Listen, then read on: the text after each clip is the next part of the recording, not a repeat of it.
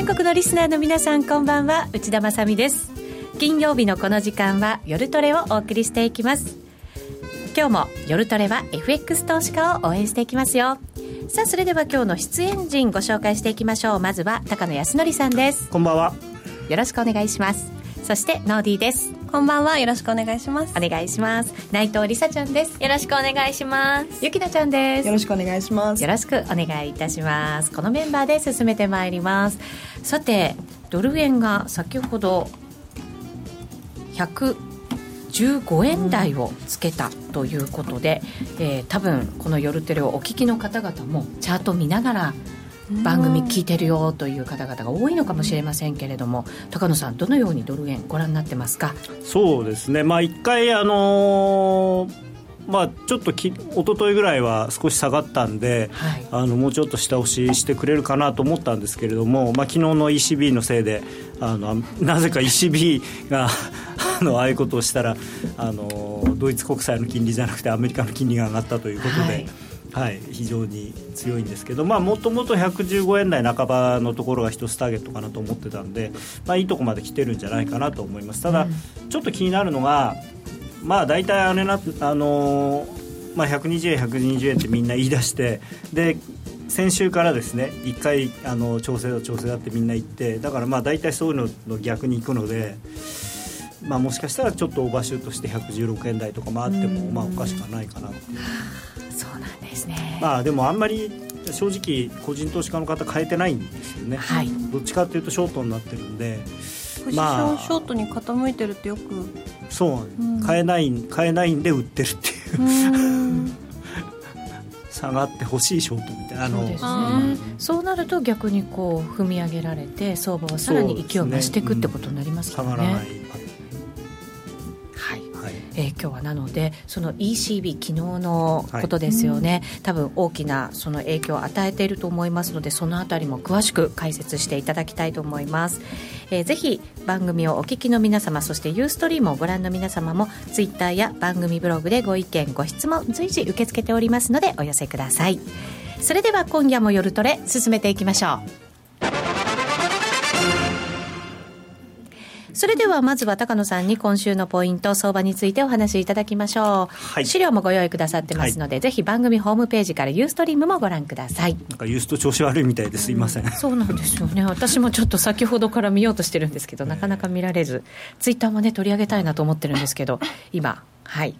えー、はい。で、あの最初はイタリアの国民投票の話をしようと思ってたんですけど昨日、はい、まああのドラギさんがまたまたドラギマジックを繰り出してくださったんで。すごいですね、うん、特に何もないんじゃないかとは思ってた方が多いのかもしれないんですけど、まあ、あの多分平均的な予想は、えー、あの延長はするのかなっていうところだったんですけど、はい、あのまあ、9月まで6か月延長っていうのが多分コンセンサスというか一番中心的な予想だったと思うんですね。でそこで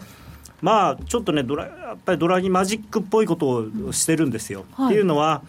あのー、まあ、今、ECB の中も FOMC と同じ非常に割れてるんですよね、で、うん、もっと緩和を続けなきゃいけないっていう人と、うん、まあ、ドイツみたいに明確にもう割れと言ってる人がいるので、はい、両方のバランスを取るということで、期間はみんなが思ってるちょっと長め、12月まで、はい、その代わり4月からは、えー、800ユーロ億ユーロじゃなくて600億ユーロに減らすことによって、まあ、ドイツさんもまあちょっとちょっと減らすからさう。んドイツの顔も立てて。立てるという。でだからまあ、あの一応、ハト派的なと部分とタカ派的なところの両方の顔を立てつつ、まあ、やると。でしかもあのドラギさんのこの会見ですね。僕最初これ見てああテーパリング始まったんだと思ったらなんか強弁してる。テーパリングではないと。なんかそんな言葉が入ってるみたいですね。で要するに彼は曰くはテーパリングという言葉は自然に解釈するなら買い入れが段階的にゼロに向かう政策を指すものである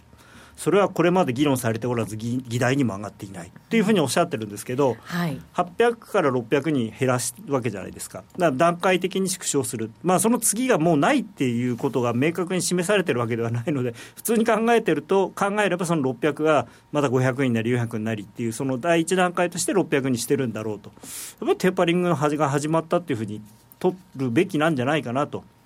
だからこれはね、あのドラギさん、言葉のあれなんですよね、ドイツに対しては、いや、大丈夫、ちゃんとテーパリング始めたから、はい、でも他の国に対していよいよテーパリングなんていう言葉使ってませんよっていう。内輪に対してなんかドラグドラギマジックそう。でもマーケットもあその最初はだからドーンと金利上がったんですけど結局金利も下がったしあのユーロはもっと安くなってるし、はい、あテーパリングじゃないんだ まあドラギさんがテーパリングじゃないっていうんだからきっとテーパリングじゃないんだろうっていうなんか割と無茶なあれですよね。うんなんか煙に巻かれたようなでもあと後半のがねなんかどっかの国の中央銀行の総裁みたいなこと言ってるんですよ、ええ、拡大することもあるだあるしあの可能だし月額の帰り額だってまた800億ユーロに戻るかもしれないっていうね。だから必要ならば何でもするみたいな。もともと必要ならば何でもするっていうのはドラギさんの言葉だったんですけど、はい、それをねどっかの人がこうパクって最近やってるんで なんかそっちのイメージが強くなっちゃってるんですけどね。はい、まあ、ただ一応そのデフレリスクはおおむね解消したと。だここでは一応そのドイツの言ってることにも賛成してる、はい、ただ先行き不透明性はなお払拭されていないということで、うん、でもそやっぱり反対側の意見もちゃんと取り上げるっていう非常にまあなんなんかドラギマジックっていうほどの迫力はないんですけど、まあ、よく言うとうまくバランスの取れた発言、ただ実際に何をやったかといえば確かに期間は延長したけれどもやっぱり金額は減らすっていうことなので来年は、まあ、あの12月までこれでいくんでしょうけど再来年1月からは多分徐々に減らしていって再来年中にはゼロになるのかなと個人的には思って。ってます。そうするとやっぱりテーパリングの方向で、まあ、まあ第一段階第ファーストステップはこれでもう来年の4月からやるよっていうのはもう、はい、これをテーパリングと言わずして何をテーパリングと言うんだと思うんですけどね、ね、ただユーロは逆の反応になりましたよね。そうですね、えー、っていうのは結局それで素直にあそうなんだっつってドイツ国債はまた売られちゃったんですけど、はい、えー、最初ドイツ国債があの金利が上がったことによって一緒になってあのアメリカの金利が上がって、今度、ドイツが下が金利が下がってるのに、アメリカの金利は下がらなかったんですよね、むしろそのまま上がったんで、であと、昨日は株がすごかったですからね、あのもうここのところ、何日か連続でニューヨークダウは、あと S&P500 は最高値ですし、はい、で昨日はナスダックも最高値ということで、まあ、3大指数全面高と、はい、まあ、だって今年何何十何回今月この1か月ぐらいで何回目の最高値みたいな感じですよね。本当、ね、強いですよね。めちゃめちゃ景気いい話ですけどね。だからその辺も追い風になってぐっと為替の動きも強まってきたと、ね、まあ本当に大丈夫なのかなっていう個人的にはトランプさんまだ何にもねあの、まあ、トランプのミックスとかいろいろ言われてますけど、うん。選挙公約ではいろいろ言ってましたけど実際に本当にやるかどうかっていうのは何も分かんないですからね、うん、まあみんなすごくこういい方にいい方に取っていて、はい、その何でしたっけメキシコの壁はまあ一部フェンスでいいと。だからそうフェンスでいい、まあ、フェンスぐらいだったら作ってもいいだろうと。だからあとなんです。あの移民はみんな追い返す。とりあえず犯罪歴のある人だけ。それはオバマさんが言ってたのと同じことなんで。だからそういうあの無茶なことを言ってたやつは引っ込めるけどいいこと言ってたやつはみんなやってくれるだろうみたいなね、本当にそんなに信用していいのかっていう。なんか金利こんなに上がるってびっくりですよね、まあ、だからね、金利が上がってるの2つあって、その景気が良くなるだろうっていうプラスの側面と、あとはそのやっぱり財政支出をどんと増やすということで、国債が増えるって、悪い金利高といい金利高と両方の面があって、だから金利は確かに上がる以外に手がないというか。でまあただね、共和党っていうのはもともとは小さな政府っていうのが共和党のポリシーなんで、はい、そんなにガンガン、まあ、もちろんそのインフラに対する投資っていうのは必要なものだからあの、ある程度はするんでしょうけど、言ってるほどの金額でやれるのかどうかっていうのは、すごく難しいですよね。うんえー、さてちょっとこう勢いがついたマーケットという感じがするんですけれど、えー、どこで止まってくれるのかというところもちょっと目処改めて考えておきたいなと思うんですね。まあ115円台半ばっていうのは一ついいところだと思います。ドル円に関しては、はい、ね。はい。ユーロの動きはどうですか？うん、まあユーロもね、えー、もういいとこいいとこなんじゃないかと思うんですけどね。いいとこですか？一点ゼロ五は切れないんじゃないかなと個人的には。思いたいというか思ってるというかまあ、うん、難しいですね。ってなると逆張りはあんまりしたくない相場でしたくはないですね。でもいい水準ってことはちょっとまあ利食いはしたい。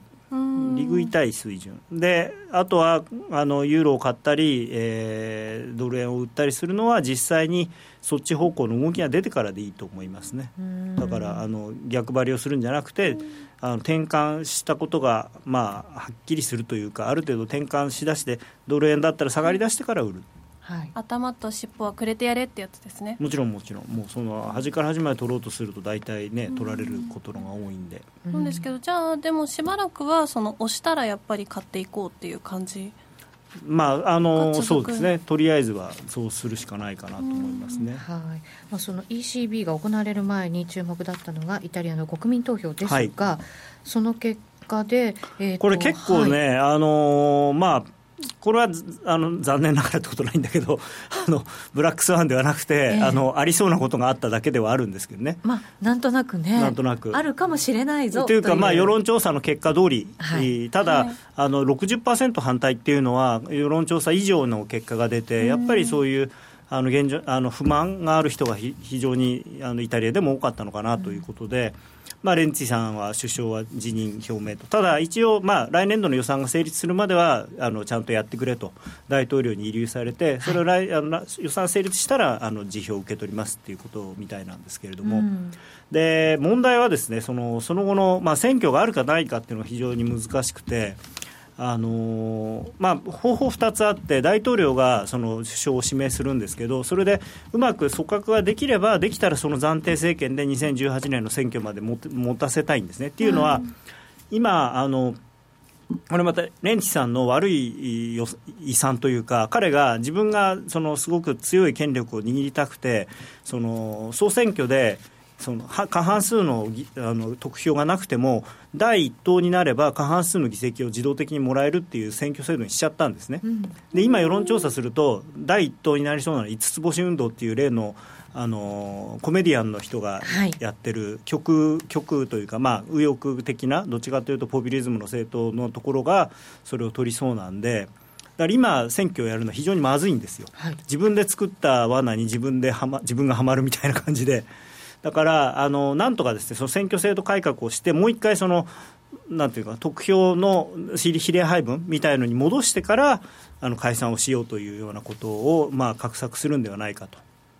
はい、ただ、それがうまくいくかどうかっていうのはまだわからないですけどね、うんうん、あのやっぱりつぼし運動に対するその期待感っていうのもその国民からは非常に強いんで、はい、はい、だからこれは来年、もしあのイタリアが総選挙になって、まあ、それ五つ星運動っていうのはその憲法を改正してあの EU 離脱の国民投票をやろうって言ってますんでだからそれをやられると、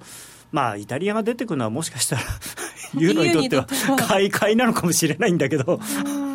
まあやっぱり政治的混乱ということでは多少嫌気される多少って言ったら失礼だな。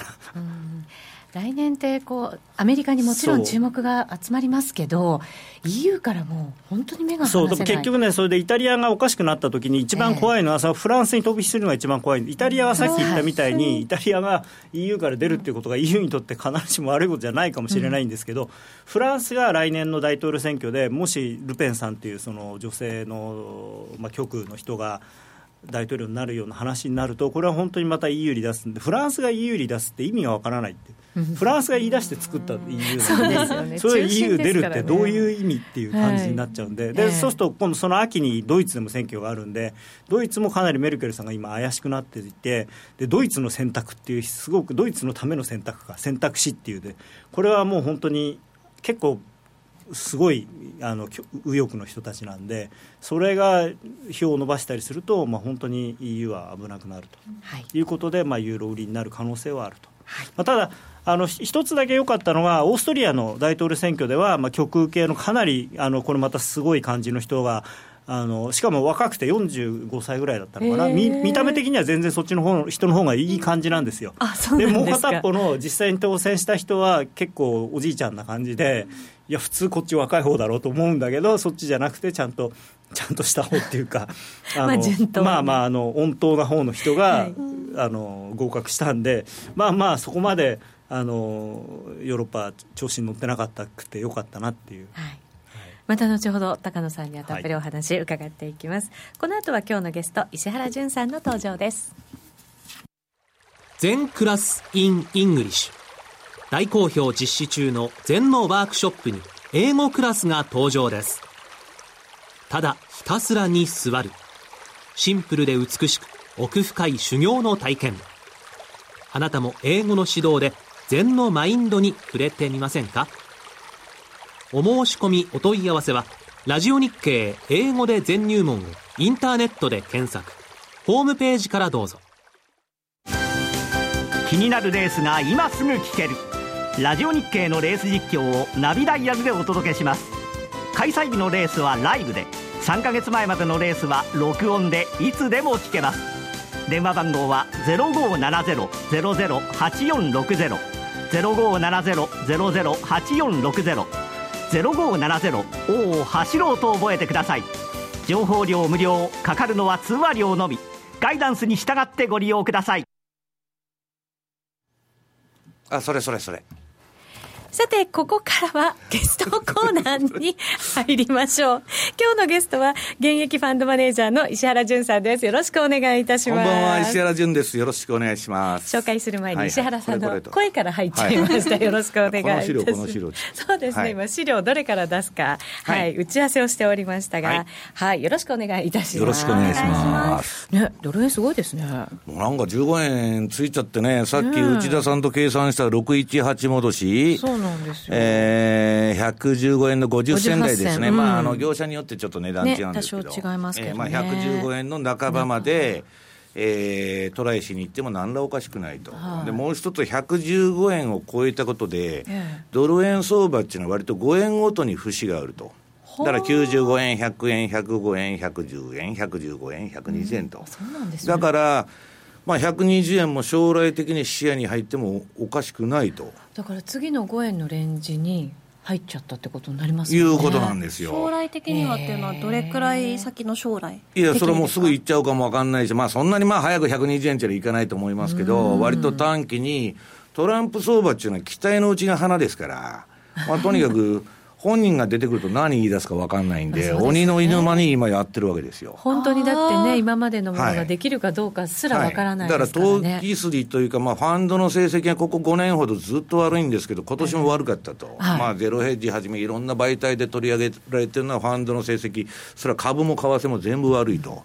いうことですから、もう勝負に出てきてるという感じなんですね。はあ、ここで取ってこうみたいな感じですか、はい、年末って時々そういう動き出たりすることもありますけど、ね、まあ、当日のなんとかっつうんですけど、えー、そもそもその相場というのはか、まあ、株がそうなんですけど、まあ、10月末、まあ、11月頃からじわりと上がりだして、まあ、年末までそのパターンでいって、で1月から4月が一番よく上がると、はい、で後の期間、遊びなんです、4月、あ5月から10月いっぱいまでは遊び相場で、はい、ええ、リスクを取るのにふさわしいのは、その黄金の半年間と呼ばれてるんですけど、毎年4月の末から、うん、えー、ああ10月の末から翌年4月の末までと、はい、よくあのセールインメージってあの、5月に売り抜けろって言うんですけど、ええ、統計上は4月末に売っちゃうのがいいと、10月の末に買って、翌年の4月末に、はい、まあ、ただそれはまあアノマリーというか、そのえー、あくまでも確率ですから、はい、それをやったら確実に儲かるっていうわけじゃないんですけど、それを5年、10年、15年、20年続けることによって、まあ、バイアンドフォールドよりはパフォーマンスが良くなると。で、うんもともそのアメリカ株みたいにずっと上がり続けてる相場なら、持ったままっていうのは、ウォーレン・バフェットみたいなのがいいのかも分かりませんけど、日本みたいに 20, 20年間も右肩下がり、ずっと、ね。うん、その相場でもある程度、その売買手法は通用すると、下げ相場の中でもですね、で相場っていうのは大体下がるのは秋ですから、それに引っかからないということなんですね、はい、はい、そこで仕込んで、高くなった春に売ってしまうという、はい、はい、ただし、来年に関してはどうなんだろうト、トランプさんが就任して、まあ、ハネムーン期間って言われるところがあって、まあ、100日ですけど、今、成り足り込んじゃないかと。要するにね、はい、えっと、彼が1月20日に就任したら、今の期待相場、現実相場にそこで変わるわけです。はい、でトランプさんっていうのは、アイゼンハワー以来、2人目の,、まあ、あの政治家でない、えー、大統領なんですけどね、はい、まあ、それにしても何するか分かんないと、要するに企業に直接電話かけて、メキシコに移転するなんて、そんなこと大統領はやりますか？そうですよね、驚いちゃいます。まあ、ちょっとその想像ができないと、それともう一つは重量級の閣僚がみんな断っちゃって、トランプ政権入るの嫌だと、はい、後でね、何言われるか分かんないと、はい、断っちゃって、お友達ばっかりの閣僚になっちゃったら、えー、まあ、トランプの言いなりと、まあ、今度の財務長官なんかもそうじゃないかって言われてるんですけど、まあ、そういうリスクがあるということですね。で私はずっとあのトランプの大統領選挙の日にレポートに書いたんですけど、会話の転換点だったと、はい、でこの相場の、えー、目先の相場の賞味期限は1月の20日まで。うん1月の就任する日じゃないですか。え20日までが、もう就任以降は、彼出てきて喋りますから、はい、今のところあの、ツイッターでほとんど発言してるだけなんですけど、はい、まあ、何言うか分かんないということでですね、えー、逆にトランプショップショックというのが来てもおかしくないわけです。はい、はい、内容によってはですよね、はい、出てくるものの、はい、はい、で私はね、来年の相場のテーマっていうのは、もう各ファンドが言ってまして、も決まってるんです。はい、これは今、あの中央銀行バブルっていうのは、これまでの相場のあの柱だったんですけど、はい、中央銀行が値付けして、まあ、いわばマニプレーションですね、価格操作、日銀が ETF 買うとか、うん、そういうことで成り立ってたんですけど、えーまあ、トランプのその財政出動から減税からですね、とにかく金ばらまくということで、そっちの方に焦点が当たって、まあ、アメリカ経済良くなるんじゃないかと、うん、いうことになってるんですけど、そのそれをトランプのミクスと生やして株だとかなんだとか今買ってるんですけど。そうですよ。大騒ぎですよ。一方で金利が上がるわけです。金利上がってますからね、実際に。金利が上がっちゃうことをトランプフレーションと、トランプのミクスバーサストランプフレーション。要するにトランプのばらまきだとか減税、本国投資法、ね、そういうことは、そのもう上がるしかない政策をやってるんだけど、うん。はい、一方でそれやるとインフレになって金利が上がるでしょと、うん、そうなると、そのせめぎ合いがどっかで、うん、今ね、普通はこれまでは、QE やるからとか、緩和やるからっつって株上がってきたわけですよ。はい、金利上がるからって株買う人いないじゃないですか、今まで金利が上がったら売られてきたわけですから、ね、QE やめるとか。えー、でなんで今えー、金利が上がってるのに、えー、株も上がってるのかと。これはね、金利の、その、上昇の初期段階でよくあるんです。あ、そうなんですね。うん、でね、日経平均なんかアメリカの金利が上がった方がアメリカの景気がいいから、うん、えー、金利が上がってんだと。だから株も買いなんだと。まあ、いいとこ取りの説明をしてるわけですけど、はい、そんなことなくてですね、金利が上がったら、そもそも今のあのバブル相場というのはね、PR かなり割高まで買うっていうのは、金余りと低金利でここまで来たわけですよ。うんはい、で、それが金利が上がるということは、どっかで市場が感触を起こす可能性がある。はあ、じゃあ今の動きが逆転する可能性があるってことですか、はい、でそれが過去のデータを調べると、アメリカの利上げ3回目までは、うん株高、金利高の蜜月っていうか、共存期間っていうのはあるんです。はい、3回まで。ええ、ところが4回、5回ってなってくると、ええ、金利上昇に、えー、株式相場が耐えられないっていうか、嫌気して、えー、相場が弱含んでいると。はい、それはどうそうですよね、金利が上がれば住宅ローン金利はアメリカ上がりますし、そうですよね。自社株買いはね、社債発行して自社株買っとったんですよ、えー、調達コストが上がるから、そういうのも減っていくじゃないですか。はい。で、まあ、住宅指標を悪化したりですね、いろんなことが副作用として出てくるんです。だから、3回目までが賞味期限と。うん、そうすると去年の12月に、えー、1回目の利上げありまして、はい、でこの12月14日に利上げしたらそれ2回目でしょ？2回目。3回目いつやるのか知りませんけど。来年の？何月ぐらいですかね、えー、いやそれは分かりませんけど、はい、そこがね、一旦の、まあ、短期的な賞味期限で、打ち止め。えーいや、打ち止めというか、そこで、今の動きがですよ。また押したとこ買やいいんですけど。まあそうなんまあチャンスが来るとも思えるわけですね、だからそのトランプが財政出動を打つということは、えー、相場は1年間ぐらい、リーマンの後も財政出動金ばらまいて、持ったわけです。で、1年間は財政出動の効果出ると。で、もし彼が減税をやれば、うん減税効果っていうのは翌年に出てきますから、はい、まあ、最大2年ぐらい、うん、えこのバブル相場っていうのは延長する可能性があると。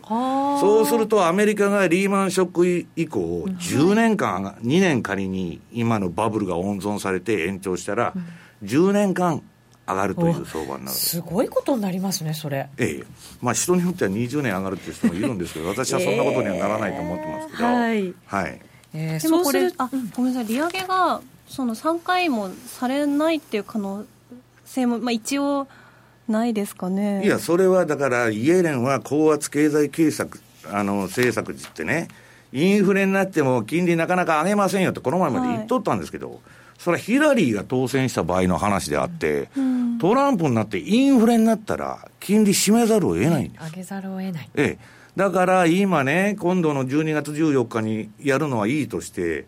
次いつだ、次いつだって話になって、はい、今ね、3回とか4回という声も出てきてるんです来年そうですよね、4回までやるかもしれない。はい、うん、ということは、えー、利上げの3回目までが相場の株の上がる一番おいしいところですから、はい、そこまでに一旦逃げたいなっていうのが、まあ私なんかの戦略なんですけどね。それ覚えておいた方が得ですね。はい。はい、逃げ場逃げ場ってね、やっぱりしっかり作っとかないとい。だからとりあえず就任までが第一段相場、はい、で次が3回目の利上げまでが第二段相場と。い。うことでございます、はい、ただ、まあ最長2年までこの相場が続くとしたら、うん、乗っていかない手はないですよね。それもう乗りな、だからあのバブルというのはですね、はい、非常に美味しいんです。で株式相場と商品相場っていうのは、いつでも言ってるように、最後の相場が一番よくわかる、うん、はい。ね、うん、で、ばーっと走るわけですよ。で、だけど最後の相場なんで、うん、どこで降りるかなんですよ。ね、で、どこで降りるかで乗り損なうと、ドスーンと食らうわけですよ。はい、だってもうすでに8年上げてるわけですから。そうなんですよね。はい、もし10年になるかもしれないけれども。はい、はいだからそういうことには気をつけないといけないとあまあなんか来年こう、降らされそうな1年になりそうですね。いやだから上も下も、トランプショックはあるわ、金ばらまいたらまた上がるわ、はい、もうその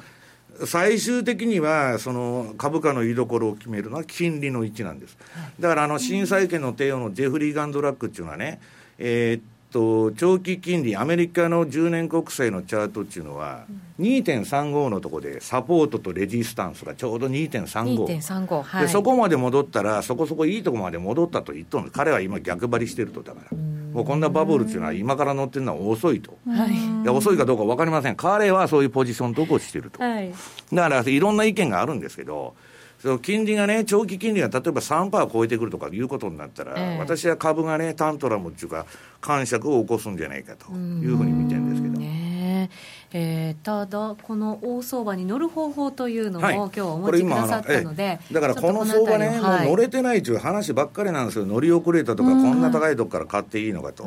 で私はね、大相場に乗ってないと、むちゃくちゃファンドから怒られるわけです。やっぱり成績なんで乗ってないと、だって本当はドル円10円も15円も上がってるのに、なんで乗ってないんだっていう話になるわけなんですよ。やっぱり実際怒られるんですね。いや、それは みんな儲けてる人もいるわけですから、はい、なんであなた乗ってないんですかと、そうですよね、ね、順張り得意だって言ってるじゃないですかと、なんで買ってないと、はい、で、買わざるを得ない局面というか、ここはいけるっていう確率的にいいところがあるんです。はい、でそれはね、これ、今日ちょうどユーストリームされてる、あの中継されてるんで、大相場に乗る方法と。はい、今、画面出てますね。で。何をやってるかって、ここにもう説明が書いてるんで、それをまあ皆さん読んでほしいんですけど、実際のチャート見た方が早い。あそうなんですね、はい、じゃあ、チャートに切り替えていきましょう。か。はい、次にあのポン、これ、まあ、たまたま綺麗なトレンドが出てて、ポンドドル、冷やし、チャートが見やすいんで、まあ、ポンドっていうのは本来あんまりトレンドが出ない相場なんですけど、でこれはね、モデルケースとして説明してるチャートなんで、はい、今のチャートも持ってきてるんですけど、はい、12月 2, 2日までの、あの、先週末までのなるほど、なるほど。で、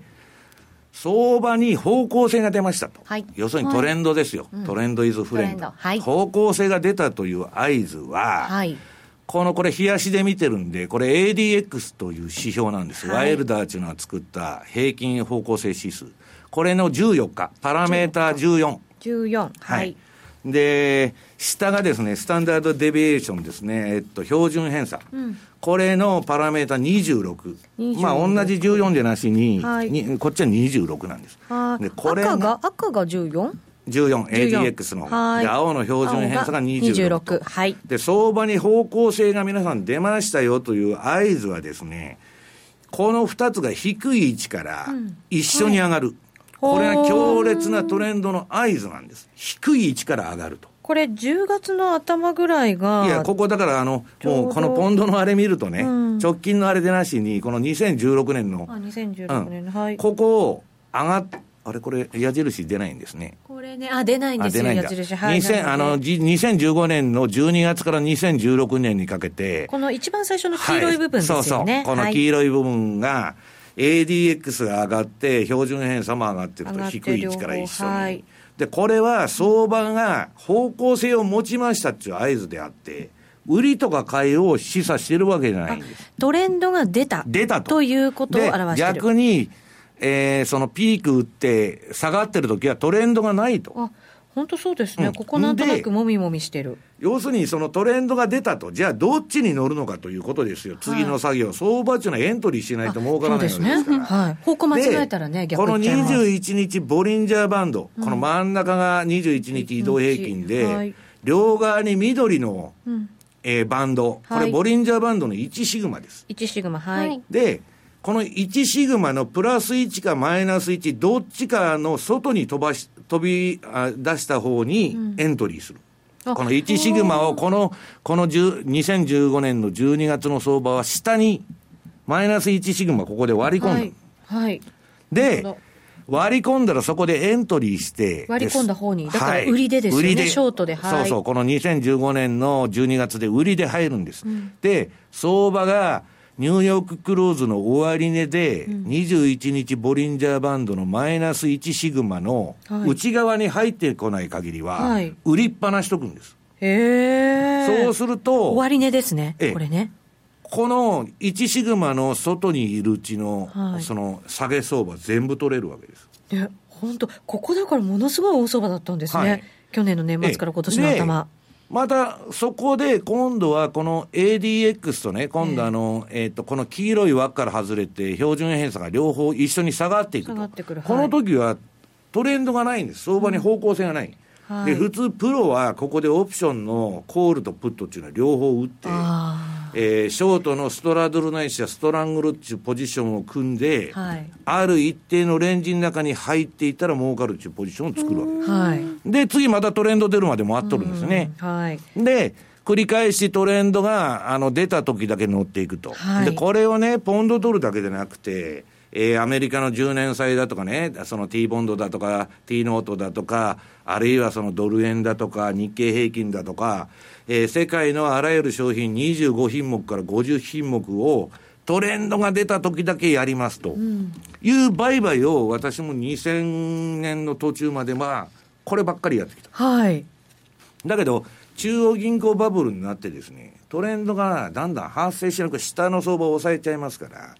えー、出なくなってきたい、いうことでですね、えー、でもみんなにポピュラーなもっとドル円の今度これ日足でも週足でも同じなんですけど。はいドル円のじゃあ週足でいきましょうか。週足。はい。トレンドの発生と消滅。はい。これもですね、この ADX 赤の上のラインと青の標準偏差が一緒に下から上がってきて、はい。はい、で、相場はね、これアベノミクス相場で円安になってるわけだから、はい、まあ上に飛び出してる場面が多いんですけど、これだから、あの、売り買いで赤、買いが赤、はい、売りが青の矢印が書いてますけど、はいはい、だから標準偏差と ADX が上がって、ボリンジャーのプラスマイナス1シグマ飛び出した方にエントリーして、中に潜っちゃうまでずっと持ってると。で、ここでトレンドを取らない限り、大きくは儲からないんです。はい。ね。ドル円の80円買ったって82円になったと、喜んで売っちゃったと。それじゃあ、うん。これ100いくらまで、この例えば2012年末から2013年の相場もいってるわけですから。はい。これでも確かに、週足とかで見ていくと、本当になかなかこのプラス1シグマの中に入って終値ってないんですね、こうトレンドが大きく出てる時だからトレンドっていうのはね、えー、あのこんな高いとこ買えるかって言われるんですけど、通常、トレンドはもを持ってる相場っていうのは、1シグマの上で展開されるんです。強いんだから、はい、あるいは弱いんだから、マイナス1シグマの下で展開される。で、これをとにかく、あの、これ順張りっていう意味では、はい、で、このトレンドのない時に順張りやってたって、全く儲からないんです。そうですよね。えいうのがあれで、えー、で、えー、じゃあ直近の相場を見てみましょうはい、ということで、私の恥ずかしいですね、えー、最初の1枚目のドル円。はい、ドル円の冷やしですね。はい。はい、これドル円なかなか今年トレンド出なくてですね、まあこれ各商品皆さん年間2回しかこういうトレンドは出ない。へえ、年間2回だけ、うん、なんですか？2回だけで、そんな年がら年中トレンド出てたら儲かりまくってしょうがないんですけど、そうですね。悲しいかな、大体2回しか出ない。2回しか出ない、ええ、はい。でその2回、一つの商品だと2回だけだけど、はい。例えばゴールドもやってます、何もやってますという、いろんな相関係関係のない商品やればやるほどいいんですけど、幅広くね幅広くトレンドが出てる商品だけやるというのが、世界の順張り投資家の基本なんです。あそうなんですね。はい。で、この直近のドル円相場。はいこれ11月のですね、これなんだ、半ばぐらいから、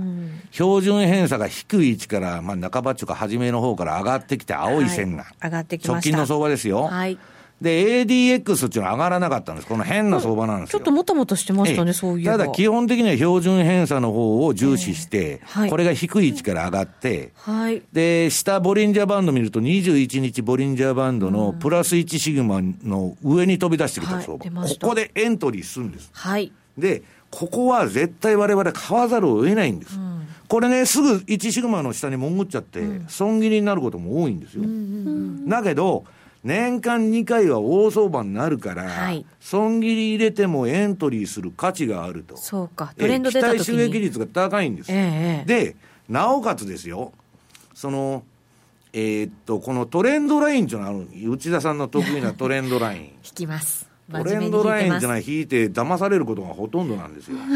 だから、基本的には統計的には2ヶ月半以上の期間で、はい。えー上でも下でもサポート3点、抵抗3点を結んだラインをはいブレイクした場合は、それが大相場になる可能性があると。ただこれブレイクしたでしょ？これ三角持ち絵みたいな、はあの10月に。はい。さほど上がっとらんじゃないですか。まあちょっともたもたした感じでしたよね、だけど、こういう形状の後に標準偏差が上がってきたら、大相場になる可能性あるんです。はい。買って持っといてあの私の恥ずかしい話っていうのはね、えおとついにもドル円リグっちゃった。お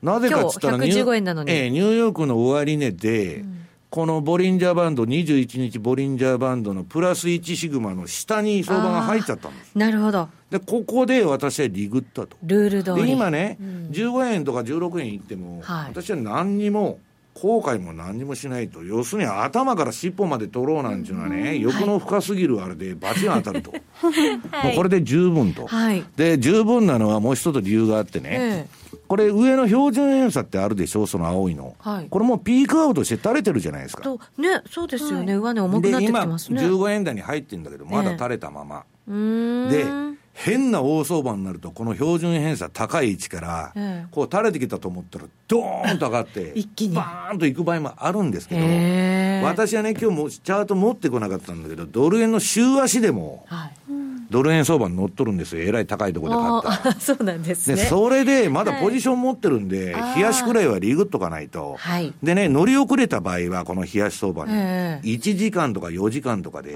短くしていくんですね。うん。同じパラメーター ADX は14、えー標準偏差26で乗っていったら、はい。コツコツ取れるんです。へえそうださっき大きいトレンド始まってでも途中でそれに気づいた時ってやっぱりどこから入っていいか分かんなくなっちゃうんで、だからじ、違う次元で見る、はい。時間枠を変えたらね、はい。で、ストップを置いて入る限り、例えば50銭でストップロスを置くと、はい。い、くら損しても50銭じゃないですか、150円のドル円買おうが90円の買おうが50銭で終わりなんですから、はい。まあそういうことで割り切っていくと。コメントにその騙しを排除する方法ありますかって来てたんですけど騙しを相場の時は排除する方法はありません。もうないから、うん、ストップロスで、損切りストップ入れえて損切りしかないです。だそこれ大相場もちろん乗りたいなと思って、これからちょっと試してみようかなと思うんですけど短い足でそういうこう小さな波みたいなものを、ん取っと取っていくっていうやり方もこれ、ね私のような暇な人間はですね、昨日ブログかなんかに5分足であの売買してるとか、そんなもん書いたんですけど、それは気分転換でやってるだけで、スキャルピングですからね、そんな大きいの狙ってるわけで。ただ、あの、基本的には、1時間で、まあ4時間もたまにやります。はいで、しえー日足、週足くらいまで乗る。で1わた時間4時間で私のもっと、あの、気の長いとこは、月足でも乗ると。で、次にあの、ドル円月足と1月の相場反転。はいこれね、はい今大変なことが起こってまして、ドル円相場何が起。こってるんですか？こんなもん見たことないんですよ。あの、ドル円っていうのは、あの、前のこの放送出た時も言ったんですけど、20ヶ月移動平均の上に相場がある時は円安。はいで、下にある時は円高。うん綺麗に、その、このチャートに出てるわけです。1月のそう。これ、これか。えー、とこれ円高、はい円安、ね円高、円安と。はい。ずっと20ヶ月の上にある限りは、それもザラ場は関係ないですよ、ヒゲ足は。はいニューヨークの終値で維持してる限りはずーっと持ちっぱなしなんで売りっぱなし月。足だから結構なトレンねドですよね。これで、まあ、名前は言いませんけど、ある投機筋でもう億万長者になってるのがたくさんおるんです、ファンドでそうなんだ。で、それは一回騙しが入ってね、白川さんが、あの、2012年の相場かな、一回20ヶ月をうはい。あ。上抜いたんですけど、また下に下がっちゃったんだ。ええ。次の次に割割り込んでやる、はい。これも損切りなんですけどね、その後はまたずっと機能してて、今、これ、真ん中のまあ赤とかオレンジかな微妙な色、赤い、まあ、あの朱色？あ朱色っていうのは、これは20ヶ月移動平均なんですけど、はい。これがですね、11月に抜けたわけです、終値で。こんな相場見たこと、この、あの、皆さんね、直近の11月のローソク足の長さたるや、これね、ほんとめったに見れない。こんな大陽線が立ったっていうことは、ええ通常でないことが起こってるんです。はい。もう多分、ミラクルなことが起こってるんです。だから私はこんなもんね、買わ買われすぎだと思ってるんですけど、これも乗らざるを得ないから、はいストップを置いて乗ってると。ところがね、不安材料がありまして、え、何ですか？これドル円の月足と1月の相場反転と、これ1月っていうのは相場ゴロッと変わっちゃう。今円安だったと、12月に。はい1月になったらいきなり円高になってるとか、それまで12月に逆に円高だったのに、いきなり円安に変わっちゃうという相場の、ドル円相場の転換が起こりやすいんです。まさに今年なんてそうでしたしでね。、この皆さん、その、えっと、今、あの、ユーストリームの画面に出てるね、青の1ってなってるのは、これ1月相場のところにあの点がついて、その下に1って書いてあるんですけど、青は全部、円高だったのが円安に転換したと。はい、トレンド転換。で、赤は円、あ、円、あ、円、あ、違うわ。青が円高なったのに円安に転換した。はいで赤の方は、円安だったのが円高になった。そう、円安だったのが円高になったと。はいで、緑は、はい。反転じゃないと別にそれまでの相場の継続みたいな感じで、そうすると、この赤と青を合わすとですね、明らかに相場の転換が起こりやすいんですよ、1月相場っていうのは。へで、私がね、トランプ相場の賞味期限は1月20日までだと、とりあえず。うん。言ってるのは、あの人今期待相場でやってますけど、現実相場になってね、なんか変なこと言い出したと。で、あるいはドル高気に入らないと。ガーンと変わる可能性あるわけですよ。はい。だからまあそうでなくても1月っていうのは相場が反転しやすいんで、私はね、レポートにあのニューヨークニューヨークダウが1万9000ドル超えたら、はい一気に2万までやりに行くと。いう可能性が高いと、まあ、そういうファンド勢が多いと、そういう意見を言う。で、今、そういう相場になってるんです。なってますでね。相場が走りすぎてるんで、はい。ちょっとあんまり走ったら、そんなこと、そんな相場になったら、12月に1回リグっていこうとはい。いうのはね、はい。でまた下がったら買おうとはいいうのは私の今の戦略なんですけど。なるほど。はい。わかりました。1月、ちょっと注意をしながらはいですね。1月20日はい、あたり。1月はまああの2年去年去年の11月にもレポート書いて、はい。1月の相場反転に要注意と、今年1、2月ドカンでしょ。でした。今年も、えーこれ3年連続円高転換してるわけですからこの赤いのが、はい。うん気をつけた方が一応いいかなと、ね。はい。いといううここととでございます。ざいます。石原淳さんでした。はいありがとうございました。どうもありがとうございました。毎日書道会常任顧問書家関口俊宝さんの教養としての書道ではただいま受講生を募集中。ビジネスに教養に国内外で活かせるコミュニケーションスキルに改めて字を学び墨と筆で書くことを通して書をあなたの自己表現の手段にしていきませんか？お申し込みお問い合わせは「ラジオ日経大人の書道」をインターネットで検索ホームページからどうぞ。CD 金井さやかの90日で仕上げる TOEIC テストステップバイステップコーチング好評発売中。500分にも及ぶ音声ファイルとボリュームたっぷりの PDF ファイルを1枚に収納。しっかり確実にテストに向けた指導を受けることができます。お値段は税込5400円。送料が別途かかります。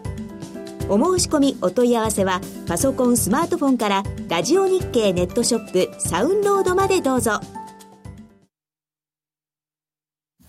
教えて高野さん。教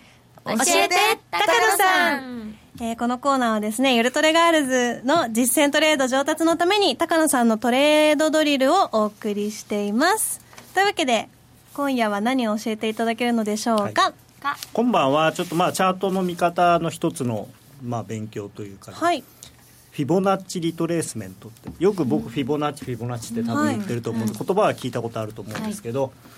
えー、それを少しねちゃんちゃんと真面目に考えてみましょう、チャートの見方。というかまあそのフィボナッチって何っていう、はい、はい、で最初にフィボナッチの話をするときは黄金比率っていうのをあの、はい、知ってもらいたいんだけれども。ダーウィン様の。ダダーウィンじゃ間違えた。ダヴィンチって言いたかったのに。だだしか合ってない。黄金比率っていうのはここに書いてあるように、はい、1対かっこ1足すルート5割る2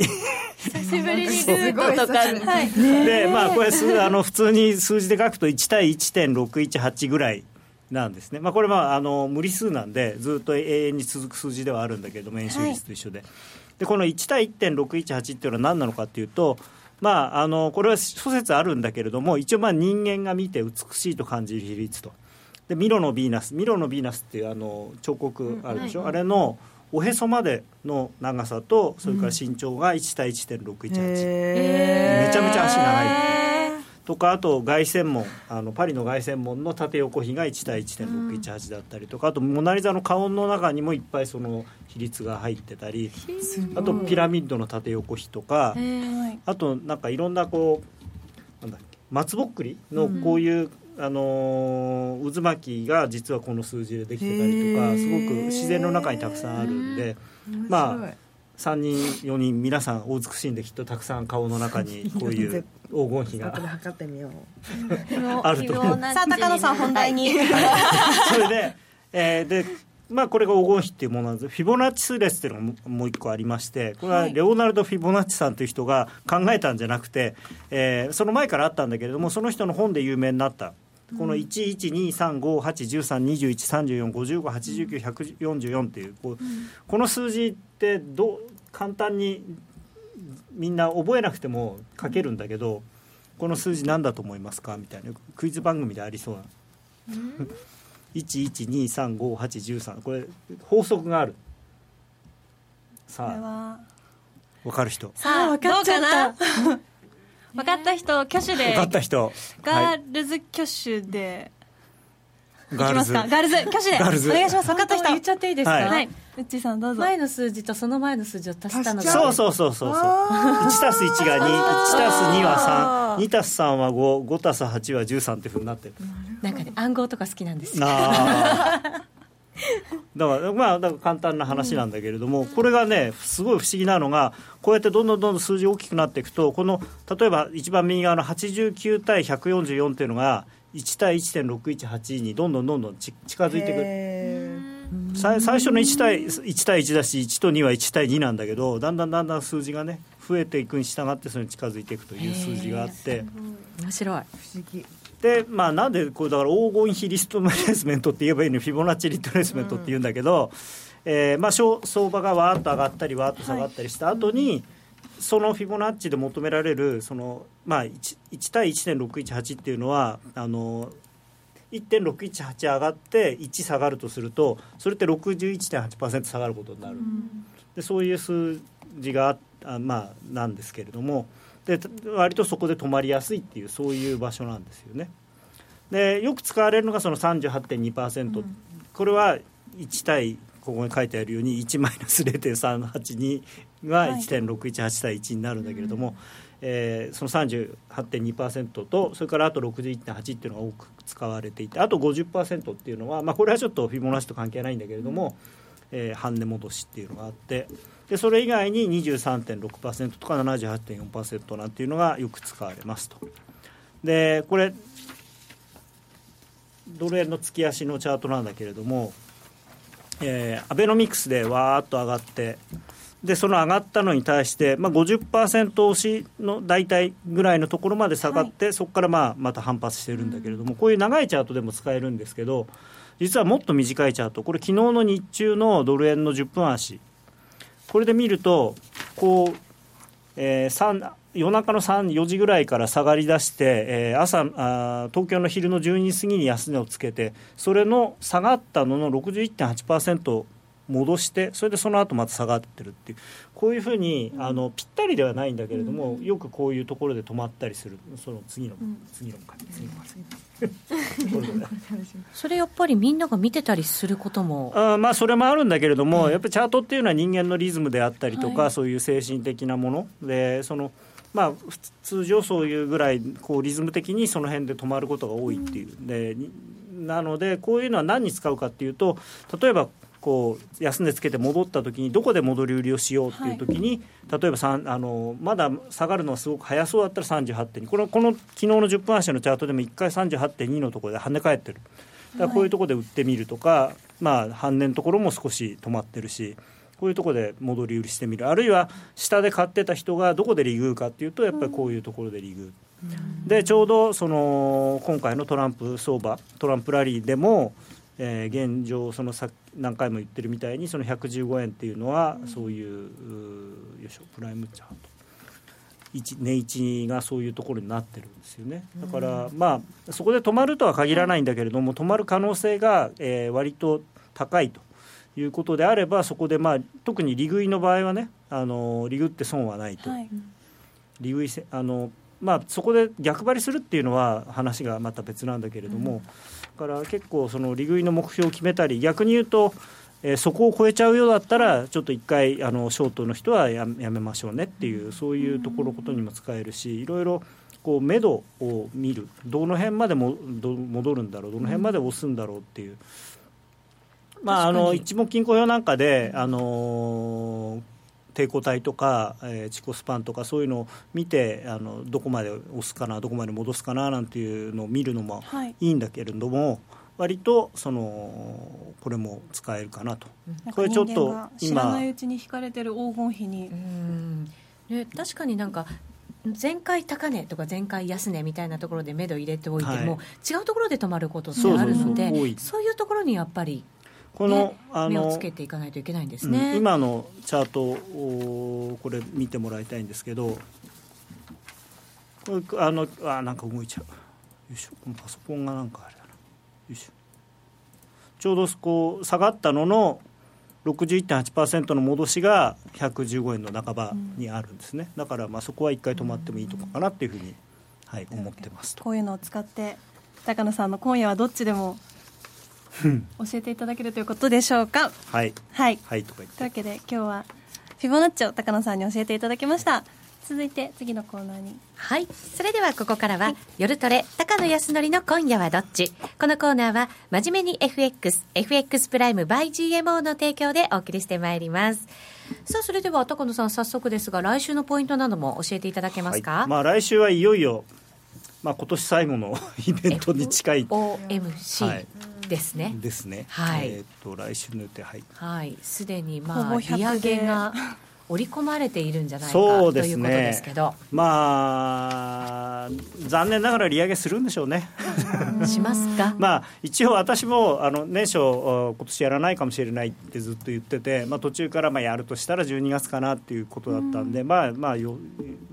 想定の範囲内ということなんですけど、はい、まあ、問題はここで1回やるっていうよりも来年えー、どのぐらいの感じでやりそうなのかっていうその辺のコメントであるとか声明とか、ね、まあ、あとドットプロットも出るんでそのあたりがどうなってるかっていうことですね。えー、で今回初めてあの明確にその金利が上がってきてるんで、はい、あの引き締めをする、まあ、ちゃんとそういう状況にはあるんですけどただ正直あの不透明感さっきのイタリアじゃないですけどあの今後も非常にそのどうなるのかわからない。だから来年トランプ相場って僕言ってるのはその意味はトランプはトランプさんのトランプじゃなくてあのカードゲームのトランプ、だから次に引くカードが何なのかわからないっていう。エースが出るのかジョーカーが出るのかわからない。だってトランプさんが公約というか選挙中に言ってたことの一部でももし実行すると相当にあのまあ財政出動以外のことはをやると相当に経済にとってマイナスになる可能性がある、まあ、特にあの通商政策に関してあの孤立主義的なことを少しでもやるとやっぱり相当ネガティブなインパクトがあると思いますしそうそういいことばっかりは多分やらないだろうという。うん、であのトランプさん、結構、あのー、実際に大統領に選あの選挙勝ってから言うことはかなりマイルドにはなってるんだけれども、ただ人事を見てると、やっぱり相当、司法長官とかでも、あのー、高なんていうのかな、高派っていうか、なんていうのかな。要するに判事にすらその人種差別的な発言が多くてなれなかった人がそういうのについたりとか、なんかちょっと本当にこれでいいのかなっていうような人がついてるんですよね、まあ、あの財務長官だけは全然あの、まあ、普通でしょうっていう感じなんだけれども、だからその辺のことで、結構強引になんかやってくる可能性もあるんで、まあ、あとね、急にあの台湾に電話しちゃったりとか、まあ、さかかってきたっていうことですけどね。さっき石原さんもおっしゃってましたけど、そのね、工場メキシコに工場作るんじゃねえっつって電話しちゃったりとか、はい、まあ、意味わかんないことやってますからね。うんまあ、孫さんと会って、なんかね、なんか、マサは5兆円払出してくれるって言ってるみたいな。ね行動力はありますけど、その行動の仕方がね、やっぱりそうそう、やっぱり、ね、あのアメリカ大統領って世界最大の権力を持ってる人としてふさわしい行動なのかどうかっていうのを考えないと。ね、大統領に本当に就任した時からどういうふうに変わるのかっていうのも、ね、というかもう本当はね変わってなきゃいけないんですけど あんなに気軽にいろんな人にポンポン会っていいのかなっていう。はい、うん、あの、ね、やっぱりどっかでそういう、まあ、なんていうのかな、まあ、もちろん賄賂をもらったりはしないんでしょうけど、それでも要するに、例えば今回の例でいうと、僕は大統領と、次期大統領と会ってこういう話をしたんだっていうだけで、そのまあ、商売に有利になるわけじゃないですか。はい、それって特定の人にそういうことをしていいのかなっていうのは若干。うんそうです。実際にね、孫さんとお会いになった時はあのアメリカのその孫さんが持ってる会社の株が上がったっていう話ですからね、スプリント。そう。ものすごい大金持ちになってまたね 儲かっちゃって。はい。であのまあオバマさんは絶対に許可してくれないだろうって言ってあの諦めてた買収の話をまた進めるんじゃないかとかいろいろね、はい、それまあいいですけどねっていう感じですね。ね。まあ、来年は本当にトランプさんからも目が離せないという感じ、ね、そうですね。だからまあ欧米両方とも政治がかなり来年はもう、あのキーポイントなんで我々にとなんていうのかなアナリスト泣かせというか僕は政治評論家じゃないんで一応いろいろ自分なりに考えはしますけど、本当のところはよく分かんないですね、僕、政治記者とかもの経験もないし、政治家の経験もないし。いや、でも今年だけだって、結構びっくりすることがね、いっぱいあったじゃないですか、本当にハラハラドキドキで、えーって頭抱えたことも結構ありましたけど、そういう意味では来年も本当に同じような、ね、降らされる一なんかね、意味がよく分からないことが多いんですよね、えー、だからあの実際に、あこういうことがあって、こういうことを言ってるのかと、でもそれって、本当はどういうことなのっていうことを考えてもよくわからない部分がすごく政治の話は多いんで、うん、はい。あ。んまりこう、まあ、ずっと持ったままとかっていうポジションではなくなんですかね、攻め方は。ですね、まあ、あのただ、うまく流れに乗れてるときは、ほっぽ、ほっぽっといていいと思うんですよ、だから例えば、あのまあ、今、ドル円ロング持ってた人持ってる場合はあの、自分でポイント決めて、そこはつくまでは持ってればいい。と。高野康則の今夜はどっち？このコーナーは真面目に FXFX プライム by GMO の提供でお送りしました。さあそろそろラジオの前の皆さんとはお別れとなります。この後引き続きユーストで放送がありますのでぜひ番組ホームページからご覧ください。それでは皆さん良い週末を。さようなら。さようなら。